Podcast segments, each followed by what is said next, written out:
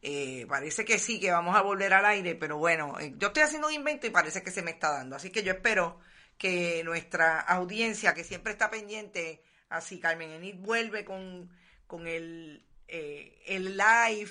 ¿Y qué pasó, Carmen Enid? ¿Te fuiste? Vamos a ver si lo logramos. Yo creo que sí, que, que vamos a lograrlo. Bueno, es interesante la historia que narras sobre cómo es que ustedes se interesan y cómo es que tú te interesas particularmente eh, por entrar en este mundo de eh, la producción de contenido digital.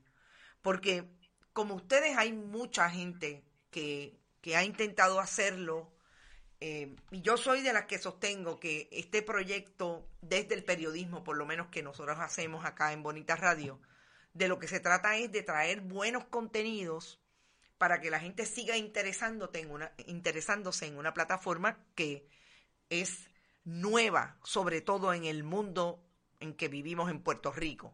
Eh, nueva de los últimos años, cuando ya los podcasts estaban bastante movidos en Europa, en Estados Unidos, lo más cerca a nosotros, Latinoamérica, algunos lugares. Eh, Puerto Rico todavía estaba atrás con relación al asunto eh, podcasting.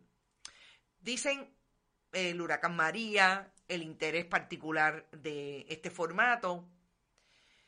Pero ustedes hacen un podcast que de alguna manera trabaja temas de la cotidianidad social, política, cultural puertorriqueña. Se extienden al mundo, hacen lo que yo llamo análisis cruzado de lo que está pasando en Puerto Rico con la interacción y la pertinencia que tiene con el mundo. Eh, pero también bastante ligados a lo que ustedes son como profesionales eh, de la historia, porque entiendo, eh, Guarionex, que tú eres también profesor de historia, igualmente Esteban. ¿Cómo traen el asunto historia y cómo lo, lo, eh, lo plantean desde el punto de vista de una plataforma que sabemos que la gente o tiene poco attention span, como dicen los gringos, o necesariamente no, no están para eh, discutir o, consumir discusiones que puedan integrar, eh, en este caso, eh, el mundo de la historia. Pues mira, yo creo que cuando nosotros empezamos en el 2018... Tú te oyes bien bajito.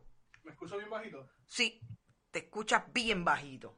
Cuando empezamos en el 2018, en Puerto Rico no habían tantos podcasts, ¿verdad? Yo, yo recuerdo un podcast en particular que era eh, pues bueno, que es puesto para el problema de Herrero y Jonathan Lebron.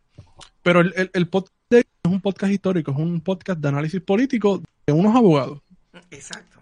Eh, y ese era como, y ese era, ¿verdad? En ese momento, uno de los podcasts que más se estaba escuchando y que todavía se escucha, eh, que es de los más escuchados en Puerto Rico. y nosotros vimos el espacio Gran María, primero por la falta de información que había, la falta de análisis crítico, porque no es una cuestión, un, un análisis que, como tú bien dices, que sea cruzado, ¿verdad? Tengamos otras miradas, otros acercamientos.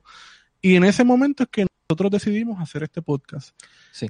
Y una de las cosas que comenzamos a hacer era es que si vamos a hablar de un tema, vamos a darle profundidad, porque muchas veces las discusiones se quedan en lo superficial. Eh, uno escucha los programas de radio eh, y uno lo que escucha son eh, comentarios sumamente llanos, simplones, sin profundidad, sin mirada histórica. El contexto histórico es muy importante.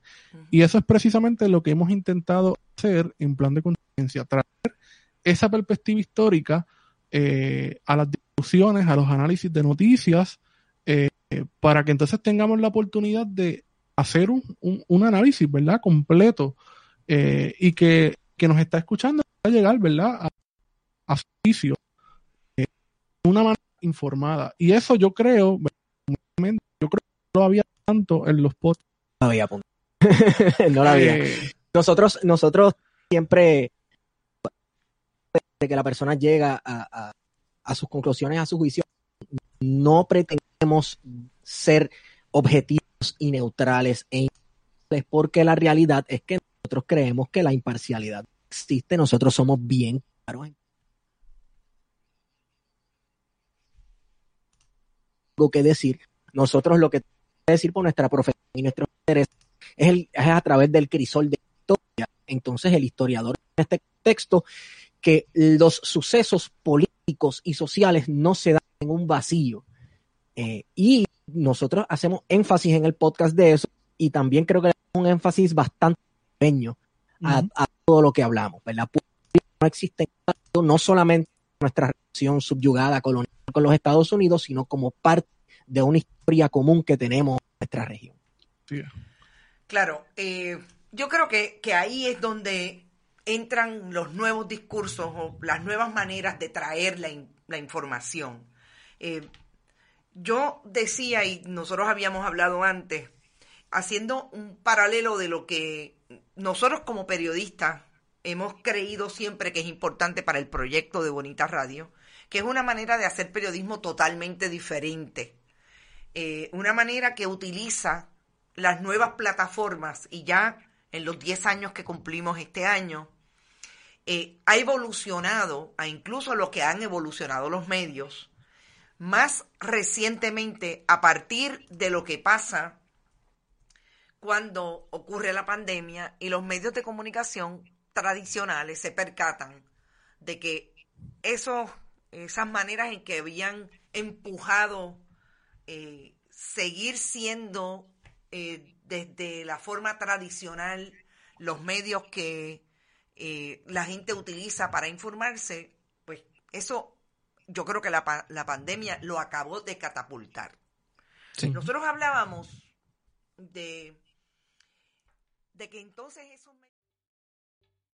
¿Te está gustando este episodio? Hazte fan desde el botón apoyar del podcast de Nivos. Elige tu aportación y podrás escuchar este y el resto de sus episodios extra. Además, ayudarás a su productor a seguir creando contenido con la misma pasión y dedicación.